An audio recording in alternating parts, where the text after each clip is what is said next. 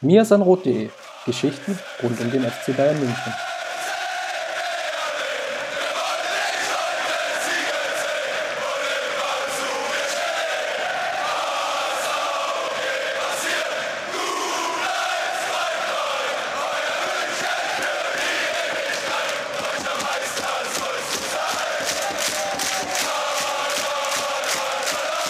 Herzlich willkommen zum Mir sind Podcast.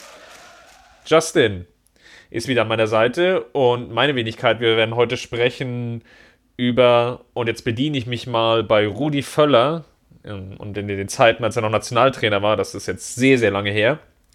Und nach einem 0 zu 0 saß er mit Waldi Hartmann ähm, im Studio und beide geiferten sich so gegenseitig an, also beziehungsweise geiferte Rudi Völler den, den Waldi an und ja, wir müssen nicht immer alle so schlecht reden und ähm, ihr da draußen, ihr sprecht immer vom nächsten Tiefpunkt und dem tieferen Tiefpunkt und dem tieferen, noch tieferen Tiefpunkt. Und das Ganze wollen wir heute eigentlich nochmal aufgreifen und thematisieren. Justin, lass uns mal zurückschauen auf das Spiel gegen den SC Freiburg, welches 1 zu 1 ausgegangen ist. Die Einleitung gibt ja die Frage schon vorweg, war es der noch tiefere Tiefpunkt? Es war, also Servus erstmal in die Runde, aber das war wohl der tiefste Tiefpunkt aller Tiefpunkte in dieser Saison, glaube ich. ja, ich glaube, da wird sich, werden wir schwer diskutieren wollen. Lass uns mal kurz auf die Agenda schauen, die wir heute gemeinsam vorbereitet haben. Wir wollen einerseits ein bisschen über das Spiel gegen Freiburg sprechen, nochmal so die, die guten Highlights rauskramen. Ich glaube, da sind wir relativ schnell fertig. Dann noch so ein paar negative Punkte mal mitnehmen und das Ganze schon mit ein bisschen Blick auf Dortmund richten. Und was wir aber auch machen wollen ist, wir haben jede Menge Fragen von euch bekommen und diese Fragen werden wir versuchen so ein bisschen einzuweben. Dabei geht es natürlich viel um Nico Kovac, es geht auch ein bisschen um Hasan Salihamidzic, es geht um den Verein und generell, was können wir tun, ähm, was kann der Verein tun. Das sind so die Themen, die wir heute beackern wollen. Aber lass uns, bevor wir da in die Fragen auch unserer Leserinnen und Leser und vor allem unserer Patreon-Supporter einsteigen. Vielen Dank schon mal dafür nochmal an der Stelle. Das Freiburg-Spiel. Vor der Partie, wir hatten ja letzte Woche gesprochen, es war so ein bisschen spannend, wer jetzt eigentlich Thiago ersetzt und Nico Kovac hatte, glaube ich, bei der PK am Donnerstag, beziehungsweise bei dem Interview, glaube ich, am Donnerstag und ähm, bei der PK am Freitag dann, glaube ich, schon ziemlich klar blicken lassen, naja, Kimmich ist jetzt eigentlich mit in der Verlosung und jeden, der, der so ein bisschen zwischen den Zeilen lesen konnte, dem war eigentlich klar, Kimmich wird auf der 6 starten, oder? Ja, also klar jetzt nicht unbedingt, weil in den letzten Wochen hat Kovac ja immer andere Lösungen noch gefunden, um Kimmich ja nicht ins Zentrum ziehen zu müssen. Ähm, aber ja, nach der Aussage, ich habe ihn auch auf die Sechs dann getippt bei uns im Tippspiel in den Kommentaren. Und deswegen war ich mir auch relativ sicher, dass nach der Aussage Kimmich auf der Sechs gegen Freiburg spielen würde es war eine schwierige Partie für ihn, ne? Weil Freiburg im 4-4-2 überwiegenden Teil, sie hatten noch so leichte Umstellungen drin, können glaube ich aber vernachlässigen. Mit Höfler und Höhler. Gott, schwierige Kombination. ähm, Im Sturmzentrum, die aber im 4-4-2 vor allem erstmal stark auf Kimmich fokussiert waren und ihn permanent angelaufen haben und ihn ordentlich unter Druck gesetzt haben, was dazu geführt hat, dass er eigentlich keinen Zweikampf gewonnen hat, richtig? Ja, also der Sky-Kommentator hat zwischendrin immer, also der hat sich dann so auf Kimmich eingeschossen, der hat dann zwischendrin immer genügend äh, Zwischenstände irgendwie durchgegeben. Also mal waren es 8%, mal 13% ge gewonnene Zweikämpfe.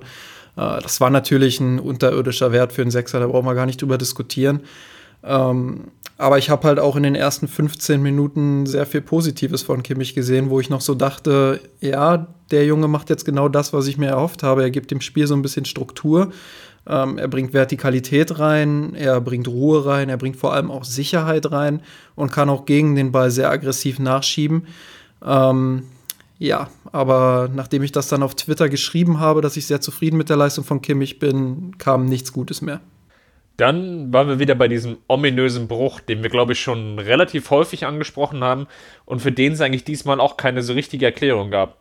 Nee, überhaupt nicht. Also außer vielleicht mein Tweet, dass ich zu früh mich gefreut habe über die gute Leistung, aber ähm, ja, keine Ahnung. Also ich kann es mir auch nicht mehr erklären. Ich meine, das passiert gegen den Viertligisten, das passiert gegen SC Freiburg, äh, bei allem Respekt vor dem SC Freiburg, aber äh, das darf dir nicht passieren. Also es gab ja nicht mal irgendwie, ich meine, gegen den Viertligisten konnte man noch sagen, okay, äh, den Elfmeter verschossen, zu sicher gewesen nach dem 2-0, aber gegen Freiburg ist doch überhaupt nichts passiert zu diesem Zeitpunkt. Also es, es kam ja nicht mal irgendwie ein Rückschlag oder so. Sprich, nach 15 Minuten ist das Team einfach aus dem Nichts zusammengebrochen und das ist dann schon sehr bemerkenswert und auch ein großes Alarmsignal. Absolut. Ich habe irgendwie das, das Spiel ja auch verwurstet in einem Text, was mir auf jeden Fall aufgefallen ist, wirklich so, dass es wie so ein Soufflé implodiert ist. Und das, das, muss man wirklich so krass an der Stelle auch sagen. Es waren 15 Minuten eine ordentliche Druckphase, Bayern ist auch gut ins Gegenpressing gekommen und so weiter und so weiter. Das hatte eigentlich gepasst, was ein bisschen gefehlt hatte, aber das ist jetzt auch nichts Neues in dieser Saison unter Kovac, sind die schlussendlichen Schusschancen, die sich ähm, ergeben, vor allem für Robert Lewandowski, der da ähm, häufig sehr, sehr wenig Möglichkeiten bekommt. Das fehlte, aber das war zumindest in den ersten 15 Minuten, wo man dachte, naja, Freiburg, die spielen sehr, sehr defensiv. Lass sie sich mal da kaputt spielen. Das ist ja auch sehr, sehr häufig, auch unter Pep oder unter Peitges so gewesen, dass es dann auch in, in Heimspielen gegen deutlich unterlegenere Gegner häufiger mal der Fall war, dass es sehr, sehr lange gedauert und dass dann das erste Tor dann so ein bisschen der Dosenöffner war.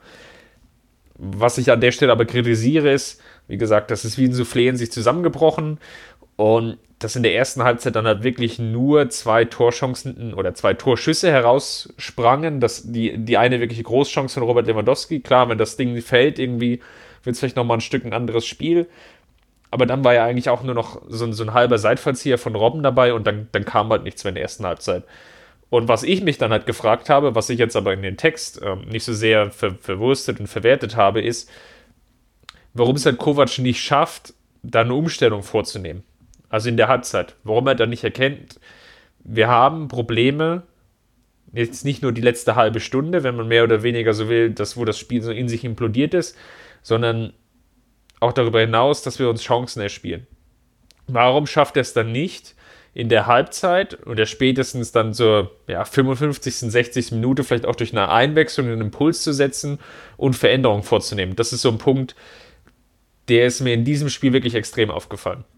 Ja, ich wundere mich tatsächlich auch immer wieder, ähm, gerade weil er, ich glaube, das habe ich auch in einer der vergangenen Podcast-Episoden schon gesagt, ähm, gerade weil er ja am Anfang der Saison irgendwie davon gesprochen hat, er möchte den FC Bayern flexibler machen, er möchte, dass die Mannschaft verschiedene Systeme spielen kann, äh, er möchte, dass, dass einfach ganz viel Flexibilität in der Mannschaft ist und dass man da auch äh, auf Gegner reagieren kann. So und der Aussage ist er irgendwie schuldig geblieben. Er hat es nicht geschafft, ähm, jetzt irgendwie ein bisschen Flexibilität zu zeigen. Er, also es gibt sicherlich kleinere Anpassungen. Ähm, er hat zum Beispiel versucht, mit Martinez, äh, mit Martinez auf der 6 ähm, irgendwie Stabilität reinzubringen, aber auch das hat nicht funktioniert. Also es sind dann so kleine personelle Anpassungen, aber taktisch kommt da halt wirklich echt wenig. Und das finde ich ein bisschen schade, gerade weil er ja bei Frankfurt auch den Ruf hatte, immer wieder auf den Gegner sich angepasst zu haben. Und das sehe ich in München derzeit überhaupt nicht. Ich weiß nicht, äh, ob er das nicht für nötig hält, weil die Qualität im Kader normalerweise für jeden Gegner reichen sollte. Aber gerade wenn er dann so wie in Spielen gegen Freiburg merkt, okay, es läuft gerade nicht so wirklich, ja, dann muss irgendwie auch eine Anpassung von draußen kommen. Und wenn ausgerechnet du dann auch noch jetzt die, äh, die, die Verbindung zu Soufflé ziehst, na dann muss wirklich das ziemlich dunkel sein beim FC Bayern.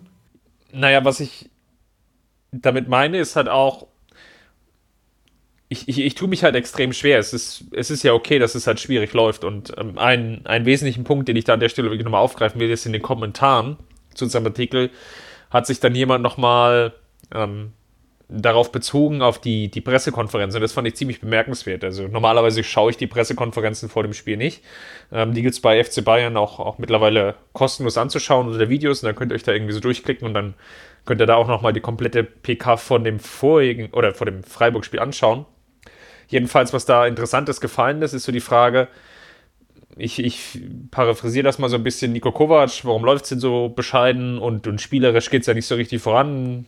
Sie haben damals ja ähm, die letzten vier Spiele irgendwie gewonnen, aber Es ist irgendwie gar kein Fortschritt zu erkennen, woran liegt es denn? Und, und Kovac hat sinngemäß darauf geantwortet, wir versuchen viel über die Flügel zu spielen, weil die Mitte gegen uns ist immer dicht. Und ja, unser Spiel ist sehr, sehr flügelfokussiert und dann werden wir da immer gedoppelt und deswegen erspielen wir uns so wenig Chancen. Und so im Nachhinein finde ich das eine unglaublich eindimensionale Antwort, weil es eigentlich so ein bisschen das taktische Konzept darlegt, das der FC Bayern aktuell in den Nico Kovac hat, nämlich versuchen, auf den Flügel oder über die Flügel zum Erfolg zu kommen. Das war ja auch gegen Freiburg offensichtlich mit den unglaublich vielen Flanken, was aber dann, was ja prinzipiell erstmal okay ist, ähm, auch wenn ich kein großer Flankenfreund bin und ich glaube, ähm, du bist da auch eher, eher skeptischer Natur, aber selbst lassen wir das mal außen vor. Dann fehlt es einerseits an dem nötigen Personal eigentlich für diese Spielweise, weil Ribery und Robben einfach zu wenig Dribblings aktuell gewinnen, um sich aus diesen Doppelungen zu lösen. Das ist ja schon mal Punkt 1. Ungeachtet jetzt dessen, wenn man sagt, naja gut, wir haben jetzt keinen anderen Spieler im Kader, ist Punkt 2 einfach die Strafraumbesetzung ist dann einfach unzureichend. Und das ist mir gegen Freiburg gerade in der, der zweiten Halbzeit extrem negativ auch aufgestoßen. Es war ganz häufig so, dass dann irgendwie Halbfeldflanken gespielt wurden. Auch natürlich auch aus Standardsituationen, aber zunächst einmal auch aus dem Spiel heraus die einfach nur dazu geführt haben oder die als einzigen Zielspieler Robert Lewandowski dann im Strafraum hatten. Und das lässt sich dann halt einfach auch sehr, sehr einfach verteidigen mit zwei oder drei Spielern im Strafraum von Freiburg, weil sie sich eben nur auf diesen einen Spieler fokussieren müssen. Und da ist dann auch wenig Varianz drin gewesen, weil ehe ich muss kurz spielen, weil Lewandowski kurz steht, oder ich spiele mittig hin, da, weil Lewandowski eben gerade in der Mitte steht, oder ich spiele lang, weil Lewandowski lang steht. Das sind so die drei Alternativen. Aber mit einer besseren Strafraumbesetzung bekomme ich ja viel mehr Variabilität rein und, und zwinge den Gegner auch ein bisschen zu, zu mehr Übersicht und das Ganze hat ja vollkommen gefehlt. Und das ist halt in der Summe, finde ich, aktuell ein sehr, sehr dramatischer Zustand an der Stelle. Absolut. Ähm, das Problem ist ja auch, dass, wie du gesagt hast, Robben und Ribery halt älter geworden sind, dass sie ihre Dribblings nicht mehr gewinnen und der FC Bayern trotzdem noch so spielt, als wäre 2013, sage ich mal. Also immer schön über die Flügel, ähm, hinterlaufen der Außenverteidiger teilweise. Äh, die, die Flügelspieler ziehen dann mit dem Ball nach innen, verlieren das Dribbling und die Halbräume sind offen. Und dann greift das Gegenpressing nicht, weil im Zentrum irgendwie keine vernünftige Besetzung ist.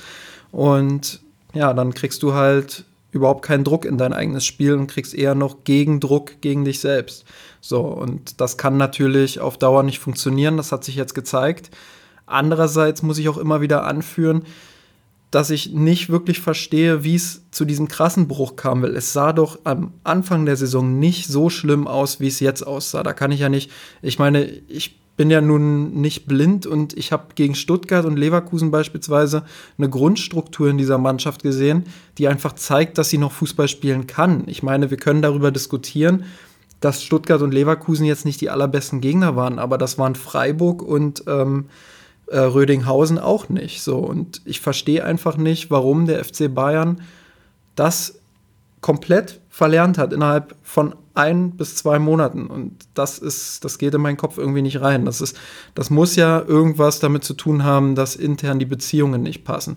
Und auch, ähm, was du gesagt hast, dass Kovac auf der Pressekonferenz halt so komische Antworten gibt, da kann man auch gleich äh, Bratzo Salihamidzic mit reinpacken der zum Kicker, glaube ich, gesagt hat neulich, ähm, dass er selbst keine Antwort auf die Frage hat, warum es nicht läuft. So, und wenn der Sportdirektor schon keine Antworten mehr hat, dann brauchst du auch nicht erwarten, dass da irgendwie ein strategisches Konzept steht.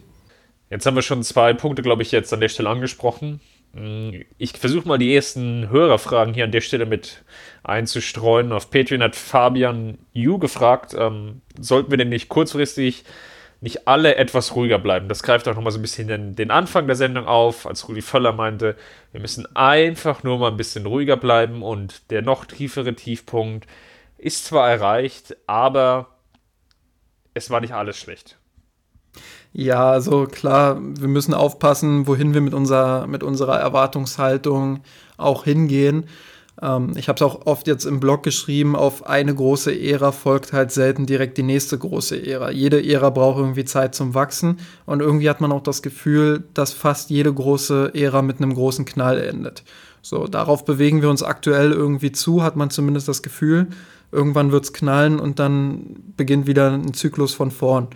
Ähm, trotzdem ist es, glaube ich, berechtigt zu sagen, dass aktuell sehr viel falsch läuft und auch sehr viel in der Öffentlichkeit falsch läuft, in der Außendarstellung. Und das sollte dann auch schon relativ klar angesprochen werden, ohne jetzt in Populismus und Panik zu verfallen, aber durchaus kritisch, weil der Anspruch ist natürlich ein komplett anderer als das, was wir aktuell sehen. Ich glaube, da ist relativ wenig hinzuzufügen. Ich steuere gleich mal die nächste Frage ein. Der Jan Tudor hat uns auch gefragt, das greift so ein bisschen nochmal das Thema davor auf. Wo hat denn eigentlich diese Krise angefangen? Oder das ist eigentlich eine ziemlich ähm, spannende Frage. Und er arbeitet so ein bisschen heraus in seiner Fragestellung, dass das Ausscheiden gegen Real Madrid ziemlich bedeutend ist. Und das hat man ja auch Ende der letzten Saison schon diskutiert, als die Mannschaft äh, ziemlich leblos wirkte in den letzten beiden Jupp Heynckes-Spielen. Gegen Stuttgart verloren, dann gegen Frankfurt im Pokal sich auch sehr, sehr schwer getan über weite Strecken der Partie und ob es nicht vielmehr so ein mentales Problem ist. Zumal ja auch einige deutsche Nationalspieler bei der WM waren und die dann auch ihre Probleme hatten. Mm, ich glaube, das ist sicherlich ein valider Punkt, den, den man nicht ganz außer Acht lassen kann, wo man natürlich schon immer wieder die Frage stellen muss, wann ist irgendwann so ein Spieler auch mal mental ausgebrannt? Das sind einfach enorm viele Spiele in der Saison und ich glaube, da kann ich auch akzeptieren, wie Justin auch vorhin schon erwähnte, dass es vielleicht gegen Rödinghausen dann nicht so super läuft und wenn es dann irgendwie nach einem 2-0 ja im Kopf einfach die Leere da ist und man denkt, ja gut, ich will jetzt den, den Quark hier runterspielen und eigentlich will ich nur noch im Bus sitzen und ab nach Hause, das ist dann ein Stück weit auch nachvollziehbar und, und auch vielleicht auch irgendwo menschlich. Hm. Ich glaube aber nicht, dass es für, für, für alle Spiele gelten kann. Wenn man die Partie gegen Mainz gesehen hat, dann, dann hat man schon gemerkt, wie wichtig, glaube ich, einigen ich sage nicht allen, ich sage bewusst einigen, einigen Spielern dieser Partie oder diese Partie war und man halt gemerkt hatte, wie mit, mit welcher Kraft oder mit, mit welchem Aufwand sie vor allem diese, diese Partie drehen wollten. Gerade nach dem eher unglücklichen Gegentor, als dann, dann nochmal so ein Aufbäumen da war und dann auch wirklich versucht wurde, ja, über diese Willenskraft dieses Spiel zu gewinnen. Deswegen glaube ich nicht ganz, dass es jetzt alleine an Mentalitätsproblem ist an der Stelle. Ich will nicht sagen, dass das für alle Spieler gilt. Ich glaube, gerade Thomas Müller ist da so ein, so ein ganz großes Fragezeichen bei mir noch im Kopf. Aber ich würde jetzt da nicht so pauschal sagen, alle Spieler haben dann ein größeres Mentalitätsproblem an der Stelle. Ich halte diese Theorie durchaus für vorstellbar, muss ich sagen, ähm, weil wir jetzt in den letzten Jahren häufiger erlebt haben, dass irgendwie so einzelne Situationen dazu führen, dass ein komplettes Spiel, was eigentlich gut war, ins Negative kippt. Das war speziell gegen Real Madrid in allen vier Spielen, die wir zuletzt gegen Real Madrid hatten, zu sehen. Ähm, aber ich glaube, wir hatten es noch nicht in dieser Deutlichkeit wie in dieser Saison, weil in dieser Saison ist es ja wirklich jedes Spiel, die ersten 10 bis 15 Minuten gut bis sehr gut und dann auf einmal ein Bruch im Spiel, der teilweise nicht mal zu erklären ist, wie jetzt gegen Freiburg. Wie ich vorhin gesagt habe, da war ja nicht eine Szene, wo man sagen kann, okay, diese Szene ist jetzt dafür verantwortlich, dass der FC Bayern nicht mehr ins Spiel fand. Das war beispielsweise gegen Gladbach anders. Da hat man dann irgendwie zwei Ohrfeigen direkt bekommen und dann kann so ein Spiel natürlich mal ein bisschen blöd laufen. Aber das war ja jetzt in den letzten Spielen eigentlich gar nicht gegeben. Und deswegen glaube ich auch, dass man da irgendwie von Spieler zu Spieler und auch von Spiel zu Spiel differenzieren muss. Grundsätzlich muss der FC Bayern aber spätestens jetzt, eigentlich jetzt schon viel früher passieren müssen, ähm, eigentlich spätestens jetzt analysieren, inwiefern jeder einzelne Spieler noch an sein Leistungsmaximum kommt und inwiefern die Spieler auch noch mental auf der Höhe sind. Wie man das analysiert, ist natürlich immer eine schwierige Frage, aber die Trainer sind nah dran am Team, auch der Vorstand sieht, was dort passiert, ähm, die können das alle einschätzen und dementsprechend muss man auch sehen, dass man auch vor Namen halt nicht halt macht. So, und wenn ein Thomas Müller jetzt beispielsweise mental nicht mehr auf dieses Niveau kommt, wo er mal war, dann muss man halt auch mal ein bisschen kalt sein und da einen Cut vielleicht ziehen. Aber das muss der Verein dann halt beurteilen und das hätte er eigentlich schon im Sommer vielleicht viel härter bei einigen beurteilen müssen, ähm, als, es, als es jetzt irgendwie mitten in der Saison zu machen. Das zahlt auch so ein bisschen gleich auf die nächste Frage ein, die uns auch wiederum Jan noch gestellt hatte, auch wieder auf Patreon. Mhm. Warum dieser Leistungsabfall? oder beziehungsweise warum dieser Cut so besonders hart ist in dieser Saison. Ähm, das war ja immer so ein bisschen zu erwarten, dass es da irgendwann mal so diesen kleinen, kleineren, größeren Bruch gibt. Aber warum ist denn diese Saison so eklatant und warum hat der Verein an der Stelle nicht entgegengewirkt? Ich würde auch mal hier auch die, die Frage versuchen zu antworten, in dem Sinne, dass ich da schon die, die Problemstellung sehe, dass man, glaube ich, den, den Kader so ein bisschen überschätzt hat von der generellen Qualität. Vielleicht hat man auch die Bundesliga, ich will nicht sagen überschätzt, aber vielleicht auch nicht so ganz ernst genommen. Weil, wenn man sich mal so anschaut, wie auch unter Ancelotti in dieser Zwischenphase doch sehr, sehr viele Spiele häufig einfach nur knapp gewonnen wurden und wie die Meisterschaft eigentlich auch aus vielen oder häufig auch mit, mit äh, zweistelligen Punktevorsprung gewonnen wurde, ist sehr, sehr auch häufig daran lag, weil Vereine wie vielleicht Dortmund oder Schalke eben ja nicht viele, viele Spiele nicht gewonnen haben einfach. Ähm, dann spricht das eher für, oder nicht, nicht unbedingt für die Qualität der Liga, weil der FC Bayern auch sehr, sehr viele Spiele einfach in dieser Zeit hat, in den letzten zwei, vielleicht auch schon drei Jahren, wenn man ehrlich ist, die einfach nicht gewonnen wurden. Was meistens immer gut war oder was nicht schlecht lief, waren dann diese direkten Duelle, die sehr, sehr häufig zumindest nicht gegen den FC Bayern liefen. Das war immer so dieser Punkt, und wir werden ja nachher auch noch ein bisschen über Dortmund, über das Dortmund-Spiel sprechen, da konnte Bayern häufig den, den Schalter nochmal umlegen, wenn es drauf ankam. Und vielleicht auch nochmal so, so eine Schippe vielleicht mehr zeigen, als jetzt vielleicht ähm, wirklich notwendig war an der Stelle.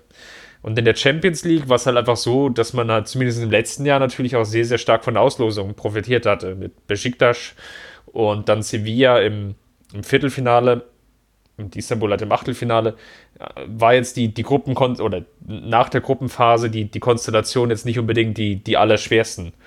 Ähm, und da hatte man, glaube ich, den, den Kader schon so ein bisschen über, äh, überschätzt. Ähm, gleichzeitig wollte man sich, glaube ich, von, weil man schon gemerkt hat, dass es in der Kabine vielleicht so einige Probleme gab, ja auch von einigen Leistungsträgern trennen oder beziehungsweise von, von Akteuren, denen man es halt nicht so wirklich zugetraut hatte. Vidal äh, zu Barcelona verkauft, ähm, Rudi und Bernat relativ kurzfristig für nicht so allzu viel Geld irgendwie ähm, abgegeben. Das spricht dann eigentlich schon so dafür, dass man da versucht hatte, oder der Kovac auch dann den Kader möglichst gering zu halten. Und das sind so Punkte, da hat man das, glaube ich, schon so billigend in Kauf genommen. Ich glaube, man hat einfach die Intensität überschätzt, die dieser Bruch dann an der Stelle hat. Weil es sind einfach dann doch wenige Optionen jetzt einfach auf der Bank sind. Spieler vielleicht nicht in den, den besten Rollen irgendwie agieren können. Vielleicht auch einige angeschlagene Spieler tendenziell mal eher spielen, obwohl sie vielleicht nicht so 100% fit sind. Ich glaube, das spielt auch eine, eine gewisse Rolle an der Stelle. Ich glaube, wir hatten in der vergangenen Saison schon einmal den Punkt, an dem wir jetzt sind. Eine Mannschaft, die irgendwie nicht hundertprozentig mit ihrem Trainer einverstanden ist. Das klingt ja jetzt nicht nur bei der Sportbild durch, sondern auch mittlerweile beim Kicker so ein bisschen. Ähm, eine Mannschaft, die nicht an ihr Leistungsniveau kommt, wo wirklich viele, viele Egos auch sind, die ihre eigenen Interessen durchdrücken wollen ähm, mit der der Trainer einfach Riesenprobleme hat und dazu das Problem, dass auch der Trainer taktisch einfach nicht die Vorgaben machen kann, dass die Mannschaft ihre eigenen individuellen Schwächen kaschieren kann. So, an diesem Punkt waren wir in der vergangenen Saison schon mal. Das ist geendet mit dem Knall in Paris, als Ancelotti mit seiner Mannschaft 0 zu 3 verlor. Ähm, Ancelotti wurde entlassen, dann kam Jupp Heynckes und ich glaube, dass und das muss man ihm auch wirklich hoch anrechnen, dass Jupp Heynckes dann noch so eine Saison daraus gemacht hat, war einerseits natürlich herausragend aus der Qualität, äh, aus der Qualitätsperspektive des Trainers. Andererseits war es aber auch ein bisschen schlecht für den FC Bayern, weil dadurch eine Scheinwelt entstanden ist. Nämlich eine Scheinwelt dahingehend, wie du es gesagt hast, dass der Kader überschätzt wurde. So, und dann wurden halt noch Spieler wie Bernat und Rudi abgegeben, die nochmal breite quasi vom Kader weggenommen haben. Und jetzt sind wir in einer Situation, wo wir letzte Saison eigentlich schon mal waren. Also ich würde, und da würde ich vielleicht auch noch mal den Rückbezug auf die Frage nehmen, wann denn diese Krise so richtig losging. Ich würde fast sagen, dass aus dieser Pleite in Paris und auch dem, was in den Wochen davor passiert ist, wo man schon gesehen hat, dass einige Spieler ihr Ego über die Mannschaft stellen, ähm, dass daraus die falschen Schlüsse einfach gezogen wurden, weil man unter Heinkes dann in einer Scheinwelt gelebt hat, in einer Ausnahmesituation mit einem Trainer, der so nicht nochmal zu haben ist. Und danach hätte man eigentlich den Cut setzen müssen und einen Neuanfang starten müssen. Und damit meine ich auch, dass die Teamhierarchie neu entwickelt werden muss, dass Spieler, die ihre Leistung nicht mehr so zu 100% bringen können, auch nicht mehr diesen Einfluss in der Kabine haben und auch nicht mehr so für Unruhe sorgen können. Und ähm, ja, da hätte man einfach ansetzen müssen und ich glaube, dass da die falschen Schlüsse gezogen wurden. Das beantwortet auch vielleicht so ein bisschen die Fragen, Fragen die Christoph Esser gestellt hatte. Lassen wir das mal schnell durchgehen. Ähm, hört die Mannschaft Kovac überhaupt noch zu? Schwierig. Ähm, sie werden ihm sicherlich zuhören, aber sie werden nicht mit allem einverstanden sein. Gerade die, gerade die Führungsspieler, wenn man das jetzt so mitbekommen hat, ähm, scheinen ja doch einige Differenzen mit dem Trainer zu haben. Und ich glaube, dass Kovac bereits jetzt, und das tut mir auch leid für ihn, bereits jetzt gescheitert ist, weil er, ja, weil er einfach die Autorität nicht mehr hat. Und das war unter Ancelotti am Ende auch so. Und dass es unter Ancelotti überhaupt so weit kam, einem Trainer, der wirklich alles in seiner Karriere erlebt hat, äh, der eine herausragende Persönlichkeit ist, so deutlich muss man das sagen, ähm, dass der schon daran gescheitert ist, diese Mannschaft irgendwie zusammenzuhalten, war ja schon so ein erstes Warnsignal in die Richtung, dass die Mannschaft einfach zu viel Macht hat. So, und Kovac ist jetzt auch ein Stück weit bei aller berechtigten Kritik an seinen taktischen Fähigkeiten ähm, ist er auch ein Stück weit Opfer dieser, ja, dieser Entwicklung, dass die Mannschaft so viel Macht hat, dass sie eben ja, einen Trainer mal eben abmontieren kann. Und das ist jetzt schon das zweite Mal, dass wir das erleben. Und das ist eine traurige Entwicklung. Kicker hatte ähm, jetzt in der Montagsausgabe spekuliert, dass Müller, Ribery, Robben und Hummels, Hummels hatte sich dann irgendwie jetzt auf Twitter so indirekt, glaube ich, schon davon distanziert, ohne den, den Artikel im Kicker selber aufzugreifen, ähm, die, die vier Spieler sollen es angeblich sein, die da so den großen Kontrapool im Endeffekt aktuell aufmachen gegenüber äh, Kovac und versuchen, ihn im Endeffekt loszuwerden. Wobei, da muss, da muss ich eingreifen kurz. Ähm, das steht ja so im Artikel jetzt direkt noch nicht drin. Da steht, dass einzelne Spieler mit ihren Spielzeiten unzufrieden sind. Da wurden diese Namen unter anderem genannt. Und ähm, da steht drin, dass Ian Robben wohl nicht allzu gutes Verhältnis mit äh, Nico Kovac haben soll. Ähm, auf Twitter ist ja kursiert, dass die ein Bündnis irgendwie gebildet haben, um gegen den Trainer zu arbeiten. Äh, das stand ja so beim Kicker überhaupt nicht drin. Also das vielleicht, um das so ein bisschen zu relativieren, was natürlich trotzdem die Situation nicht viel besser macht. Absolut. Ähm, machen wir weiter mit den Fragen von Christoph. Ähm, eine haben wir noch, oder beziehungsweise zwei. Was könnte denn Kovac denn konkret besser machen? Das ist eine Frage, die haben auch uns einige andere noch auf Twitter gestellt okay, wir bleiben ruhig, wir reden jetzt mal nicht über Trainerentlassung und Veränderung auf dieser Position. Was könnte denn Kovac an der Stelle erstmal besser machen? Ja, also da ich ja gerade gesagt habe, dass ich glaube, dass er die Autorität in der Kabine schon verloren hat, glaube ich, dass er nicht mehr allzu viele Chancen hat, sich diese Autorität auch zurückzuholen. Ähm, was er vorher hätte besser machen können, ist meiner Meinung nach vielleicht ein bisschen mehr Mut aufbringen. Das habe ich im letzten Podcast auch schon so ein bisschen gefordert. Einfach frischen Wind auch vielleicht durch eigene Jugendspieler ähm, reinzubringen in die Mannschaft, weil er wird ja auch merken, dass einige ältere Spieler nicht mehr an ihr Leistungsmaximum herankommen. Und dann musst du halt Lösungen finden. Und vielleicht bietet der eigene Jugendbereich diese Lösungen. Und ich hätte mich gefreut, wenn er sich getraut hätte, dem einen oder anderen Jugendspieler schon früher ein bisschen mehr Zeit und ein bisschen mehr Vertrauen zu geben. Bob fragt ja auch so ein bisschen in die ähnliche Richtung, ob er jetzt vielleicht nochmal so eine radikale Systemumstellung helfen könnte, ähm, um vielleicht auch einen Trainerwechsel ähm, ja, hinauszuzögern oder beziehungsweise gar nicht nötig zu machen. Ich versuche da mal die Kerbe einzuschlagen, dass ich das immer noch zwingend notwendig sehe. Ich habe ein bisschen die Befürchtung, dass die, die Pressekonferenz, die Kovac gegeben hat, ähm, ja, die, die hat mir so ein bisschen den Mut geraubt oder den letzten Mut, dass Kovac jetzt vielleicht doch irgendwie mal diesen Punkt erreicht, wo er sagt, ich komme um eine, eine, taktische Umstellung, nicht, nicht drumherum.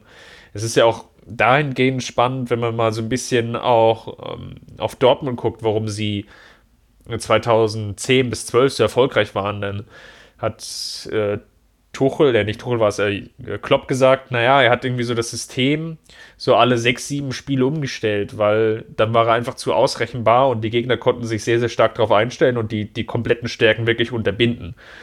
Das ist wie so ein Zyklus, der dann so abläuft. Also es gibt Punkte, wenn irgendwie was total Frisches um die Ecke kommt, dann kann man überraschen.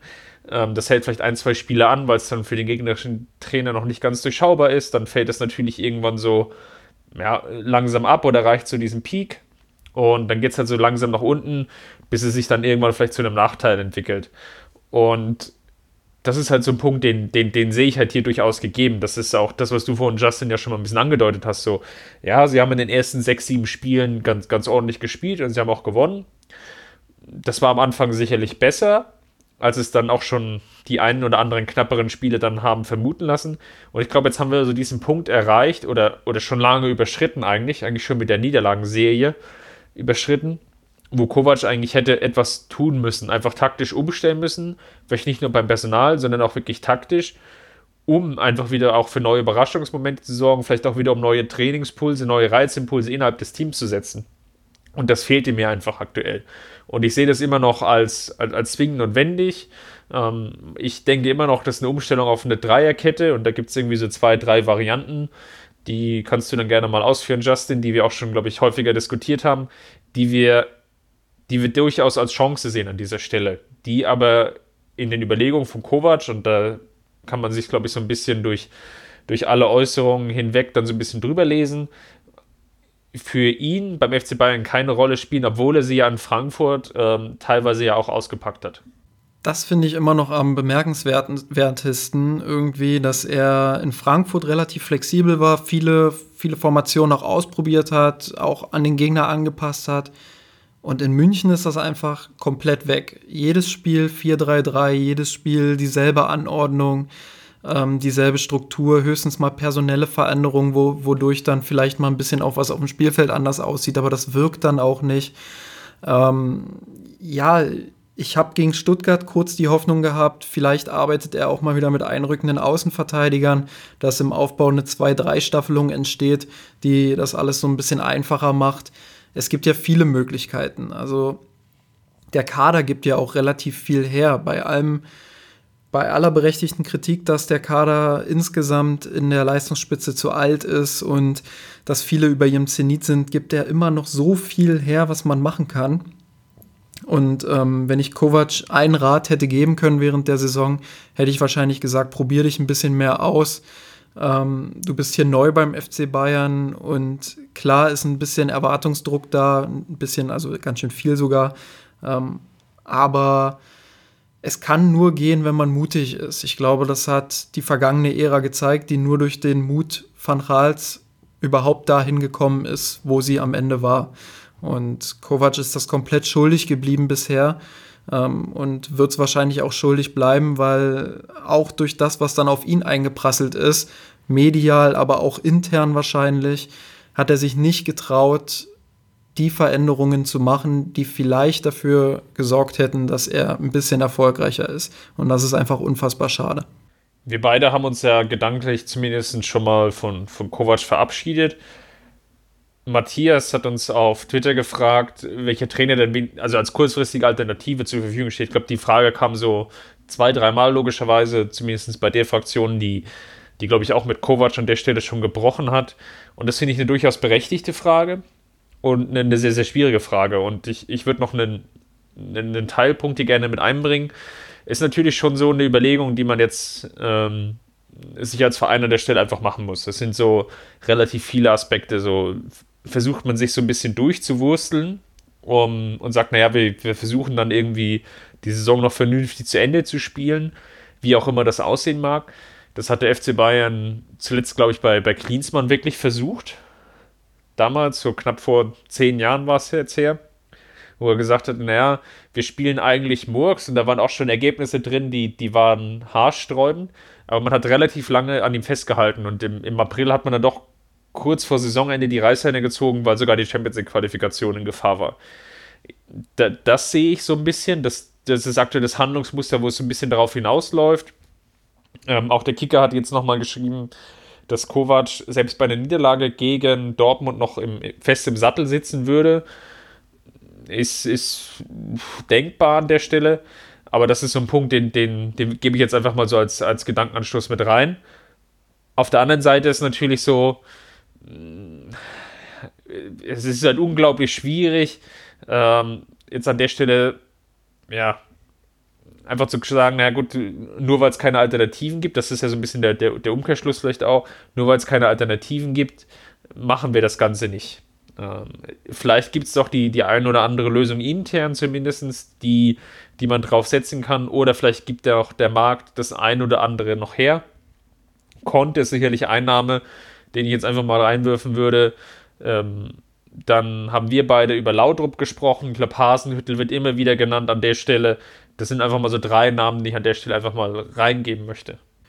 Ähm, ja, ich kann mir auch vorstellen, dass der FC Bayern jetzt irgendwie, gerade auch mit Hoeneß, der jetzt gesagt hat, ich werde ihn bis aufs Blut verteidigen und der doch sehr relativ klar gemacht hat, dass Kovac seine Lösung ist, ähm, kann ich mir schon vorstellen, dass, dass Hoeneß da jetzt irgendwie total stur bleibt auch.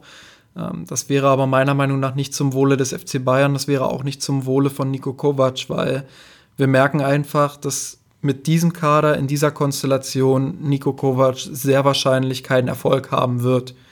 So, und wir sind jetzt an einem Punkt, wo es, wo es einfach keine Entwicklung mehr gibt. Deswegen ist es für mich alternativlos, dass sich der FC Bayern nur noch so lange an Kovac festhält, bis dann tatsächlich eine Alternative da ist, von der man intern zumindest überzeugt ist dahingehend, dass die Saison mal wieder irgendwie gerettet wird. So, Jupp Heynckes wird seine Nummer mehrfach geändert haben und seine Schlösser zugeschlossen haben, auch völlig zu Recht. Ähm, der will davon nichts hören, von dem ganzen Kram. Ähm, ja, sonst hatten wir jetzt gerade zum Beispiel auch die Hipster-Lösung mit Michael Laudrup, äh, der in der Vergangenheit durchaus bei seinen Stationen, jetzt noch nicht bei den ganz großen Stationen war, aber bei den Stationen, wo er war, aus wenig viel gemacht hat, ähm, auch taktisch wirklich herausragend gearbeitet hat, tollen Ballbesitz Fußball hat spielen lassen. Ähm, eine weitere Hipster-Lösung, die ich ergänzen würde, ist äh, Red Bull Salzburg mit Geld zuzuschmeißen und Marco Rose und unseren alten Spielverlagerer René Maric äh, nach München zu holen. Auch die haben in den letzten Jahren wirklich auf vielen Ebenen herausragend funktioniert und in allen Spielphasen des Fußballs Ballbesitz umschalten, Gegenpressing, auch wirklich mit einer Mannschaft überzeugt, die jetzt nicht unbedingt zur Creme de la Creme des europäischen Fußballs zählt. Ähm, das wären jetzt so Hipster-Lösungen. Ich würde noch einen sehr erfahrenen Mann mit reinwerfen mit äh, Arsene Wenger, wo erstmal alle so ein bisschen schlucken. Mensch, der war jetzt bei Arsenal zuletzt eher nicht so gut. Der hat da auch taktisch sehr viele Limitationen gezeigt. Ja, das stimmt. Die Endphase bei Arsenal war nicht mehr so gut. Aber er ist ein Mann mit Erfahrung, er ist ein charismatischer Typ. Ähm, er kann Deutsch, er kann mit Stars umgehen. Es gibt so viele Stars auf der Welt, die auf Arsene Wenger schwören und die sagen, was er für ein toller Trainer ist. Äh, das wäre vielleicht so eine Art Heinkes Lösung, aber ich sehe in Wenger jetzt aufgrund seiner taktischen Limitation nicht die Lösung jetzt für die nächsten vier, fünf Jahre, sondern eher als Übergang. Und da ist die Frage, will er sich das wirklich antun oder wartet er dann lieber wieder auf ein handfestes Angebot oder beendet sogar seine Trainerkarriere? Du hattest jetzt noch Antonio Conte in den Ring geworfen. Richtig. Ähm, da hatten wir im Slack neulich auch diskutiert. Finde ich auch sehr spannend. Allein deshalb, weil Conte ein knallharter Typ ist, der solche Mätzchen in der Mannschaft überhaupt nicht duldet. Und andererseits würde er einen komplett anderen Stil irgendwie in die Mannschaft bringen. Das ist einerseits eine Gefahr, weil die Mannschaft was anderes gewohnt ist taktisch. Das kann andererseits aber auch irgendwie alte Strukturen aufbrechen und dazu führen, dass was Neues kommt, dass vielleicht was Neues losgetreten wird. Und vielleicht ist Conte tatsächlich dieser Typ, der dann Veränderungen reinbringen kann, neuen Wind von unten vielleicht auch bringt. Und das würde ich ihm schon zutrauen. Er ist absolut ein Weltklasse-Trainer, der nicht unbedingt in die Linie Van Gaal, Guardiola, Heinkes passen würde, der aber vielleicht was Neues lostreten könnte in München und daher auch eine sehr interessante Variante. Ich finde den zweiten Aspekt ähm, relativ spannend, dass er halt irgendwie auch so ein Menschenfeind ist, ja. Ähm, Courtois ist ja auch aus London von Chelsea geflohen zu Madrid, irgendwie auch mit, mit einer der Begründungen, weil er mit Conte nicht klargekommen ist. Das ist jetzt natürlich erstmal hört sich negativ an, finde ich aber an der Stelle vielleicht auch gar nicht so verkehrt, um einfach, wie du schon sagst, ja auch Strukturen aufzubrechen, um vielleicht auch mal Verhaltensmuster und gewisse Hierarchien einfach mal innerhalb des Teams so ein bisschen über Bord zu werfen. Vielleicht ist das einfach auch ein Grundproblem, woran jetzt Kovac wirklich auch gescheitert ist oder scheitern wird, wenn man es irgendwie noch im, im Konjunktiv halten will. Und da sehe ich dann einfach schon ein bisschen Potenzial da drin, ähm, einfach wirklich mal so komplett alles auf links zu drehen. Und vielleicht braucht es auch wirklich jemanden, der, der eben von seiner ganzen Art her viel impulsiver ist. Ähm, und die, die Mannschaft im, im Umgang auch ganz, ganz anders ran. Im Typ Heinkes, Ancelotti waren jetzt eher so die, die moderierenden Typen, die, die sehr, sehr stoisch, glaube ich, auch zum Teil waren. Und ich sehe da Kovac auch so ein bisschen in der Linie. Der wirkt sehr, sehr ruhig, ähm, selten emotional, auch in den ganzen Interviews. Ähm, immer sehr, sehr bedacht in seinen Äußerungen. Ich kann mir schon vorstellen, dass das teamintern nicht, nicht sehr groß anders ist. Ich sage nicht, dass er das nicht kann. Ich glaube aber, dass es vielleicht auch dann von der gesamten Ansprache her nicht, vielleicht jetzt nicht dem entspricht, was die Mannschaft braucht. Vielleicht ist es einfach auch eine, eine falsche Phase, wo er jetzt einfach da ist. Äh, vielleicht hätte es auch eine Möglichkeit gegeben, wenn er jetzt irgendwie in zwei Jahren erst gekommen wäre, wo die Mannschaft vielleicht dann auch so diesen Umbruch dann komplett abgeschlossen hat, dass er dann vielleicht auch der bessere Trainer gewesen wäre in dieser Situation, wo es vielleicht wieder einen moderierenden Typen braucht. Sondern jetzt braucht es vielleicht auch einfach jemanden, ähm, der, der einfach ein bisschen mehr ja, Salz reinbringt, ähm, um vielleicht auch die nötigen Reizpunkte zu setzen, um alte Verhaltensmuster aufzubrechen. Das fände ich an der Stelle relativ spannend. Wir brauchen jetzt einfach wieder jemanden, der auf den Tisch haut und mal wieder richtig Männerfußball spielen lässt. Das habe ich nicht gesagt. Ähm, mir mir geht es eher um die, die Strukturen, die dahinter steht. Ähm, mit, mit Männerfußball habe ich nichts zu tun. Ja, nee, war auch, war auch bloß ein Witz. Also ich distanziere mich da auch komplett von natürlich. Aber ja, ich verstehe, was du meinst und ich glaube, das konnte tatsächlich so ein Typ sein könnte. Ähm, Nachteil ist natürlich, dass er nicht Deutsch spricht und das ist halt in der Saison immer relativ schwierig, auch wenn der Kader ohnehin international ist und äh, auch viele Sprachen spricht. So ist es doch immer problematisch, wenn ein Trainer mitten in der Saison kommt, der die Sprache nicht spricht. Eine Frage würde ich jetzt noch abarbeiten, die hatte MetaMask uns gestellt, auch bei Patreon. Könnte ein Verkauf von Ribery, das halte ich jetzt erstmal für unwahrscheinlich, bei einem halben Jahr noch Vertragslaufzeit und, und oder Boateng in der Winterpause inklusive adäquater oder zumindest talentierter Verpflichtungen als Impuls im Winter verstanden werden? Finde ich eine relativ spannende Frage an der Stelle.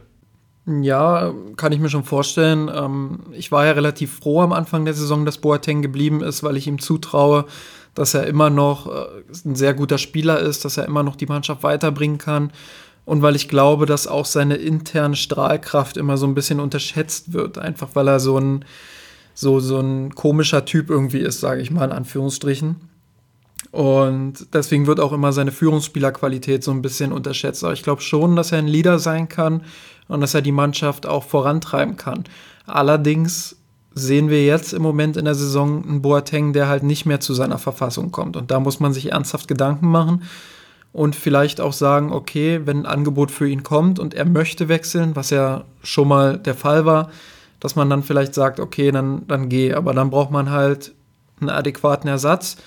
Äh, ich habe neulich auf Twitter mal ein bisschen rumgeträumt. Äh, Fantasy Manager würde ich wahrscheinlich Delicht als Ersatz holen, den ich für einen der herausragendsten Innenverteidiger in seinem Alter halte, der unfassbar viel mitbringt, ein Komplettpaket ist und für mich sogar noch mal ein Stück talentierter beispielsweise als Süle ist. Und wenn man den hat, plus Süle, plus noch einen Lukas May in der, in der Jugend, auf den hoffentlich irgendwann mal ein Trainer bauen wird, weil ich von dem auch sehr viel halte, ähm, dann hat man schon mal eine gute Basis auf dieser Position, die doch im Moment relativ viele Probleme macht. Lass uns mal auf das Spiel gegen Dortmund noch schauen. Glaubst du, es würde Sinn machen, wenn der FC Bayern sagt, wir treten nicht an und wir nehmen das 0 zu 3 am grünen Tisch? Ja, klar. Also, ich meine, viel besser wird's nicht. Nein, ernsthaft. Ähm, ich glaube, es wird ein unglaublich schweres Spiel. Ähm, wir gehen jetzt mal davon aus, also hättest du mich, oder ich war Samstag nach dem Spiel, vielleicht war es auch der, der Emotionalität geschuldet, dass ich mich noch viel intensiver auseinandersetzen musste, weil ich den, den, den Spielbericht dazu geschrieben habe. Aber ich war eigentlich der felsenfesten Überzeugung, dass das das Ende von Kovac war. Jetzt war es das nicht. Wir nehmen jetzt noch vor dem Spiel ähm, vor Athen auf. Ähm, ich, ich sag mal, wenn jetzt nicht alle Pferde vor die Apotheke kotzen, wird der FC Bayern das Spiel gewinnen. Auch wenn es wahrscheinlich jetzt spielerisch nicht, nicht sehr besonders und nicht sehr groß wird. Aber ähm, wir gehen jetzt mal davon aus, dass Kovac jetzt einfach in das Dortmund-Spiel reingeht. Ähm, glaubst du, dass er eine große taktische Veränderung jetzt nochmal vornehmen wird? Also einerseits vielleicht schon leicht vor dem Athen-Spiel, wobei die meisten Hörer ja ähm, wahrscheinlich erst dann den, den Podcast sich anhören nach dem Spiel und dann eher ein bisschen mit Blick auf das BVB-Spiel an der Stelle. Also gegen Athen erwarte ich überhaupt gar keine Veränderungen. Da wird er weiterhin auf sein 4-3-3 setzen. Gegen Dortmund kann ich mir vorstellen, dass er versucht, die Favoritenrolle so ein bisschen nach Dortmund zu schieben, was auch gar nicht abwegig ist, weil Dortmund ist für mich im Moment der Favorit in dieser Partie, auch wenn man das in Dortmund nicht so ein bisschen wahrhaben will. Ähm, ja, ich kann mir vorstellen, dass er da vielleicht dann mal auf eine Fünferkette setzt irgendwie. Also so ein, so ein 5-4-1 oder ein 5-3-2 oder 5-2-3, keine Ahnung. Dass er da einfach sagt, okay, wir versuchen jetzt aus einer kompakten Defensive heraus irgendwie Dortmund zu überraschen und auszukontern oder so. Aber ja, ich weiß nicht. Also das wäre die einzige Möglichkeit, die ich mir vorstellen kann. Es ist aber auch denkbar, dass er weiterhin bei seinem 4-3-3 bleibt. Und so oder so kann ich mir vorstellen, dass es in Dortmund knallen könnte. Wenn er beim 4-3-3 bleibt, sehe ich enorme Probleme, wie Bayern eine, eine, Kontrolle im Mittelfeld gewinnen will, wenn wir mal davon ausgehen, dass Witzel und Delaney beide fit sind und beide spielen werden. Da sehe ich enorme Probleme, wie das gelingen soll. Dann vielleicht noch Pulisic und vielleicht Larsen auf der Außenposition, der ja auch schon sehr, sehr giftig sein kann und dann auch sehr, sehr viel stressen kann im Pressing. Ich stelle mir das extrem schwierig vor an der Stelle. Wenn du jetzt schon die Namen der Dortmunder sagst, dann, dann fange ich jetzt schon an zu schwitzen. Also das wird. Puh, und da ist ein Sancho noch nicht dabei, da ist ein Marco Reus noch nicht dabei und wie sie alle heißen. Also die haben es schon ordentlich in sich im Moment, auch wenn sie sicherlich auch in den ein oder in einigen Partien relativ viel Spielglück auch hatten und auch ihre Chancen relativ eiskalt gemacht haben und jetzt zuletzt beispielsweise einen kleinen Leistungsabfall hatten. Ähm, aber ich glaube, gegen Bayern sind die hochmotiviert und wenn, wenn denen irgendwie ein frühes Tor gelingt, dann wird das ein Horrorabend für den FC Bayern, glaube ich.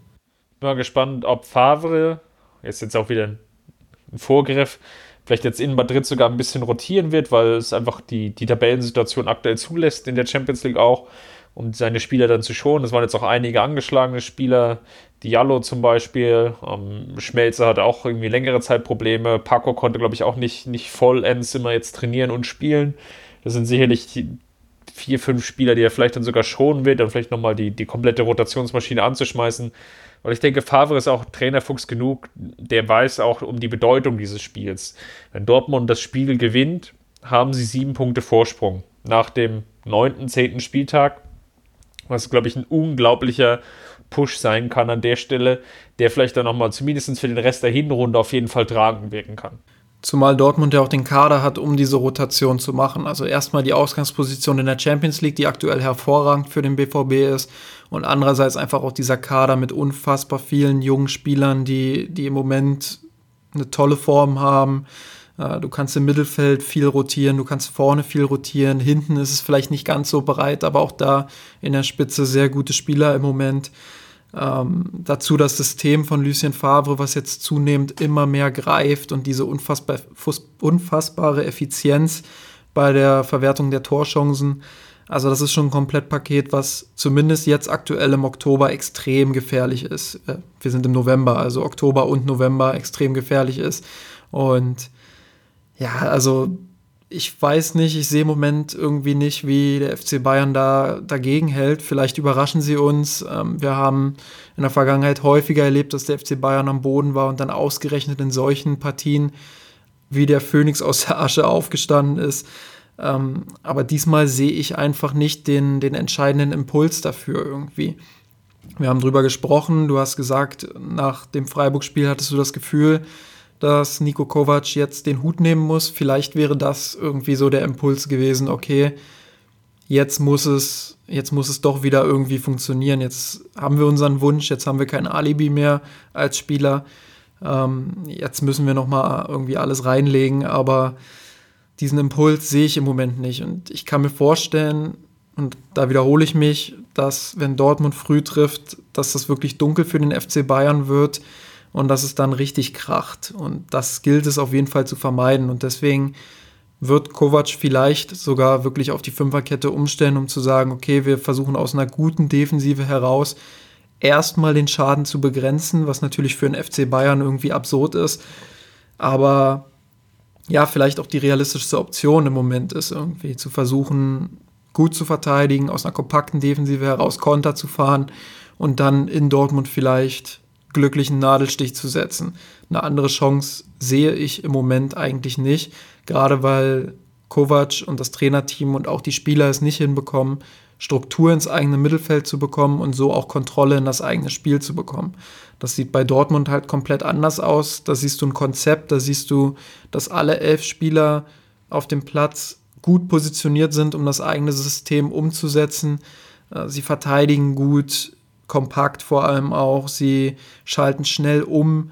Sie sind griffig. Sie, sie spielen schnell vor allem auch, kriegen richtig Tempo in ihre Aktion und haben dann halt das, was der FC Bayern nicht hat, auch schnelle Spieler in der Offensive. Also Spieler, die auch mal ein 1 gegen 1 oder ein 1 gegen 2 gewinnen und sich dann in den Strafraum drücken mit ihrer individuell, individuellen Qualität. Und das hat der, der FC Bayern im Moment überhaupt nicht. Was ich mir halt vorstellen könnte, ist, wie gesagt, wirklich eine Umstellung auf die Fünferkette an der Stelle. Einfach auch, um die, ja, Rafinha vielleicht auch nicht in irgendwelche Schwierigkeiten zu bringen, auch wenn er sicherlich jetzt nicht der Spieler ist, an dem es jetzt aktuell liegt, der auch zuletzt ganz, ganz ordentliche Auftritte hatte.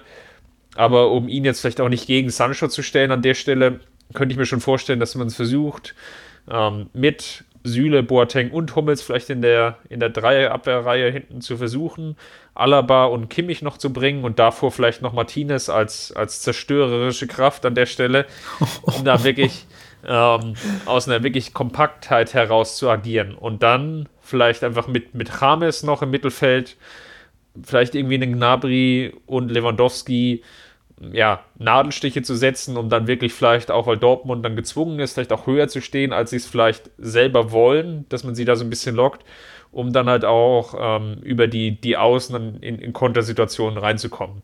Oder vielleicht auch dann mit Rames im Schallzentrum dann einfach auch mal ähm, mit einem vertikalen Pass durch die Mitte, weil Witzel und Delaney vielleicht auch ähm, ein Stück weit zu offensiv stehen und dann ähm, ja, sich vielleicht auch so ein Stück weit locken lassen. Das kann ich mir an der Stelle vielleicht noch am ehesten vorstellen. Ansonsten sehe ich wirklich in dem 4-3-3, was Kovac aktuell hat, wirklich unglaublich viele Probleme, zumal ja einfach das Spielermaterial einfach nicht vorhanden ist gegenwärtig.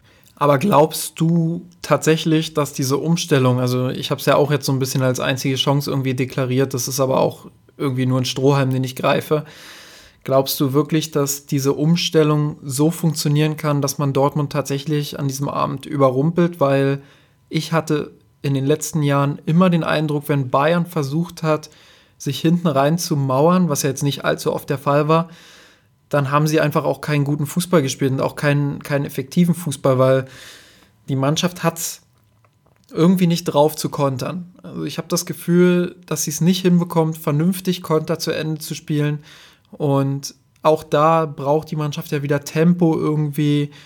Und ich weiß nicht, also ich, ich weiß nicht, wann der letzte gute Konter des FC Bayern war. Das ist eine, eine Weile her.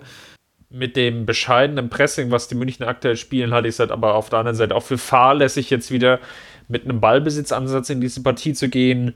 Mit vielleicht der Idee, ja, wir kommen irgendwie mit 60 Prozent dann aus der Partie raus.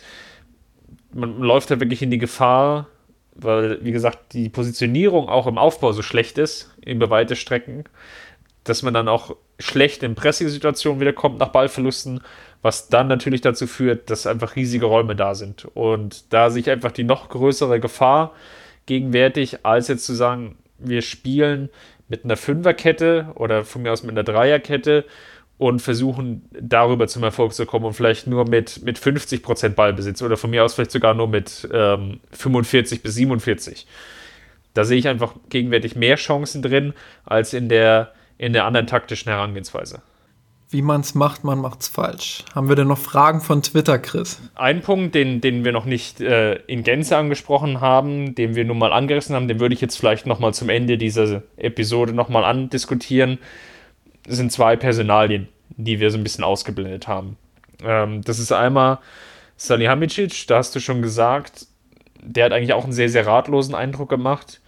und die Rolle von Uli Hoeneß. Die beiden würde ich gerne nochmal diskutieren, weil das haben uns auch relativ viele auf Twitter gefragt, wie, wie wir dazu stehen. Und relativ häufig war auch so ein bisschen die Frage, wenn es jetzt nicht funktioniert mit Kovac, müsste dann Uli Hoeneß seinen Hut nehmen. Vielleicht fangen wir mal mit Hasan Salihamidzic an, weil der steht ja in der Nahrungskette eigentlich nach Niko Kovac. Ich finde die Personalie Salihamidzic irgendwie schwer zu bewerten einfach. Man hört hier und da intern tatsächlich ein bisschen Lob heraus, aber sein, seine Außendarstellung, die ist einfach komplett Banane. Also wenn ich, wenn ich sehe, wie er bei Freundschaftsspielen gegen irgendwelche Kreisligisten oder wie er auch bei Spielen gegen irgendwelche Viertligisten, die, die wirklich kaum Bedeutung für den FC Bayern haben, sage ich mal, wie er da teilweise unter Anspannung steht und wie er sich einen abzappelt vor der Kamera und wie unruhig er einfach wirkt, wie nervös und dann im Kontrast dazu Nico Kovac, der ja wirklich die Ruhe selbst ist in Interviews, dann, dann ist das einfach fatal und das ist nun mal eine der Kernaufgaben eines Sportdirektors, nach außen hin den Verein zu repräsentieren und in Interviews einfach auch den richtigen Ton zu treffen.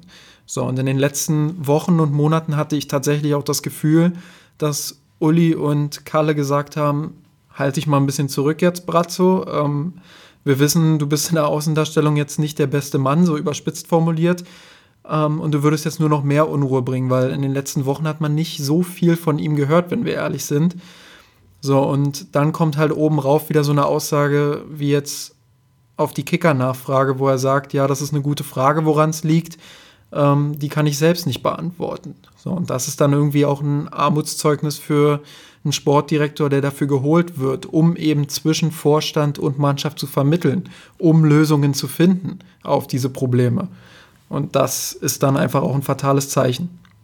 Der und da will ich noch einen weiteren Punkt mit reinbringen, der vielleicht auch mal ein bisschen Druck wiederum auf den Trainer macht. Ähm, kann ja genauso gut, es muss ja nicht von außen jetzt von irgendjemand herangetragen werden. Verändere doch mal ein taktisches Konzept oder tu mal was oder mach mal was, sondern dass das vielleicht auch von intern kommt. Jetzt gar nicht so sehr um, also nicht so negativ formuliert, sondern einfach als, als Ratschlag, um zu sagen, als, als, als Bearingspartner auch zur Verfügung zu stehen und zu sagen, naja, du hast jetzt diese Idee, das hat vielleicht nicht so, das funktioniert aktuell nicht so, lass uns mal zusammen irgendwie überlegen, wie wir das Ganze irgendwie auf einem, ein anderes Level bringen können oder wie wir vielleicht nochmal einen anderen Impuls setzen können. Und zumindest bekommt man das in der Außendarstellung einfach nicht mit. Und das liegt vielleicht daran, dass er sich nicht so gut verkaufen kann, aber vielleicht, weil er auch die, die Qualitäten an der Stelle nicht mitbringt. Und das ist halt ein Punkt, den ich an der Stelle sehr, sehr schade finde. Ähm, ich habe die Befürchtung, und da können wir dann gleich so ein bisschen die, den, den zweiten Punkt äh, mit aufgreifen und die zweite Personalie Uli Hoeneß. Sollte das Ganze jetzt ähm, total in die Binsen gehen mit Niko Kovac, kann ich mir auch schon vorstellen, dass Salihamidzic dann einfach auch das, das, das erste oder das zweite Bauernopfer ist an der Stelle, weil er natürlich jetzt dafür da ist oder nach außen hin auch den, den Trainer geholt hat. Und dann ist natürlich der, der Kurzschluss relativ nah. Deswegen glaube ich nicht, dass da so viel an Uli Hoeneß hängen bleibt. Dass dann erstmal äh, Brazzo gehen muss mit der Begründung, ja, Kaderzusammenstellung passt nicht, ist, ist zu dünn. Ähm, Trainer, den du ausgesucht hast, passt auch irgendwie nicht so richtig. Wir brauchen da jemand anders. Ich glaube, die, dieser, dieser Kurzschluss oder diese, ähm, diese Lesart ist, glaube ich, sehr, sehr naheliegend an der Stelle den Punkt, den du genannt hast mit dem Druck auf Trainer machen und so, ähm, ich habe das schon richtig verstanden, wie du es meinst. Aber ähm, die Aufgabe des Sportdirektors ist zum Beispiel auch, und das hat Matthias Sammer damals herausragend gemacht. Also da träume ich heute noch von, ähm, auch in den richtigen Augenblicken den Druck einfach von der Mannschaft und auch vom Trainer runterzunehmen und zu sagen, okay, das war jetzt vielleicht nicht das beste Ergebnis in diesem Spiel, aber das und das war gut dahingehend müssen wir uns entwickeln und das bekommen wir auch hin. So, und da war Sammer wirklich ein absoluter Vollprofi drin. Diese, diese Interviews einfach so zu gestalten, dass er in den richtigen Momenten das Richtige gesagt hat und Ruhe gebracht hat. Einfach indem er die Mannschaft in den richtigen Augenblicken in die Pflicht genommen hat und in den wiederum richtigen Augenblicken gesagt hat, ähm, hier müssen wir jetzt mal ein bisschen Druck runternehmen von den handelnden Personen. So, und das sehe ich bei Salihamidzic überhaupt nicht. Das ist ein Problem, was ich persönlich mit ihm habe. Was du dann gesagt hast, dass auch Salihamidzic irgendwie jetzt ein äh, Bauernopfer werden könnte in diesem, in diesem ganzen Fall. Das ist durchaus möglich, vielleicht auch um die Personalie Uli Hoeneß so ein bisschen zu schützen, zu sagen, ja, das waren ja eigentlich Brazzos Entscheidungen. Äh, das wäre Brazzo gegenüber aber schon sehr unkollegial und ziemlich hart. Aber so ist das Geschäft nun mal manchmal. Ähm, ich glaube, dass viele aber wissen, dass die hauptsächlich handelnde Person hinter diesen Entscheidungen Uli Hoeneß war. Und ja, das ist einfach auch so ein Stück weit bezeichnend für die aktuelle Situation. Denkst du denn, und das ist ja auch eine Frage, die wir dann jetzt häufiger bekommen haben, denkst du denn an ihm bleibt dann irgendwas hängen in dem Sinne, dass, dass er dann auch zurücktreten muss? Kann ich mir nicht vorstellen. Also beim besten Willen, Uli Hoeneß, so viel er sich jetzt auch in den letzten Wochen und Monaten verzockt hat, öffentlich mit seinen Aussagen, er hat halt einfach auch nicht mehr das Gespür dafür, was er zu welchem Zeitpunkt sagen muss und darf und kann. Ähm, so sehr man auch das Bild eines wackelnden Machtmenschen bekommt, so lange kann er sich und wird er sich auch noch an diese Position klammern. Und ähm, das ist einerseits schade, weil der FC Bayern, ja, es ist einfach an der Zeit, dass der FC Bayern sich endgültig von Uli Hoeneß emanzipieren darf und das lässt er einfach damit nicht zu. Und das ist einfach, das, das ist einfach auch nicht förderlich, was er macht. Also er lebt zu sehr in der Vergangenheit, er, er scheint auch stur zu sein, was seine eigenen Entscheidungen betrifft. Wenn ich jetzt beispielsweise an die Kovac-Sache denke, da kommt ja nicht ein Funken Einsicht irgendwie ähm, dass er vielleicht einen Fehler gemacht haben könnte. Und das ist einfach so der Hauptgrund, warum ich sagen würde, ja, ein Rücktritt oder tatsächlich auch ähm, ja, ein schneller Rücktritt wäre gerechtfertigt irgendwo. Aber ich kann es mir beim besten Willen nicht vorstellen. Einfach aus dem einen Grund, dass er sich an diese Macht klammern wird und dass der FC Bayern samt seiner Mitglieder das zulassen wird. Ich bin jetzt ehrlich gesagt sogar überfragt, ähm, nicht gut genug vorbereitet, könnte man auch sagen, wann jetzt eigentlich die nächste Präsidentschaft wiedergewählt wird. Also ich glaube, er ist ja. Äh, Dieses Jahr, glaube ich. Für zwei Jahre oder drei Jahre? Das ist immer. Ich, zwei Jahre. Zwei. Dann ist er dieses Jahr wieder fällig. Ja, und wird auch gewählt, also da bin ich mir ziemlich sicher. Also wenn, wenn man irgendwas da merken wird in dieser, in dieser Wahl, dann vielleicht ein, zwei Prozentpunkte gefühlt. Also das wird, ich kann mir nicht vorstellen, auch wenn ich es mir wünsche, kann ich mir nicht vorstellen, dass die Mitglieder des FC Bayern, die dort vorhanden sind, immer, ähm, ja, dass die zu großer Mehrheit gegen Uli Hoeneß stimmen werden. Und das ist einerseits schade und andererseits vielleicht auch ein Aufruf an alle Mitglieder. Ich bin es nun nicht, aber an alle Mitglieder fahrt dahin und stimmt gegen Uli Hoeneß. So, jetzt hast du dich endgültig disqualifiziert. Die letzten Hörer haben wir auch verloren. Dann kann ich jetzt hier an der Stelle auch abmoderieren. äh, äh, vielen Dank, Justin, für für deinen Input an der Stelle. Was ist das bloß für ein fatales Schlusswort jetzt? Da, da werden noch wieder Schlagzeilen im Boulevard draus gemacht. Möglicherweise, aber diese Lesart müssen wir uns jetzt einfach über uns ergehen lassen und vielleicht müssen wir wirklich ein Stück weit einfach runterkommen und den, den, den nächsten Tiefpunkt einfach akzeptieren. Wir werden nach dem Spiel gegen Dortmund sicherlich nochmal ausführlich sprechen und vielleicht ähm, kommt ja alles auch ganz anders, als wir denken und München schießt die magische Borussia aus dem Stadion und gewinnt das Ding 5 zu 0. Und dann haben wir eine ganz andere Diskussion. Bis dahin aber. Dann lade ich dich aber auf eine schöne Selters in Berlin ein. aber bitte ohne Kohlensäure. ja, bis dahin würde ich erstmal sagen, bleibt uns gewogen und haltet die Ohren steif und ich sage jetzt erstmal Servus. Servus. Ich hab geträumt von dir, von unserer Weltpläne hab den Kampf gewonnen, den Thron erkommen, der Haien hat's gemacht. Ich hab geträumt von dir, von unserer Weltpläne. Wir haben den Kampf gewonnen, den Thron erkommen,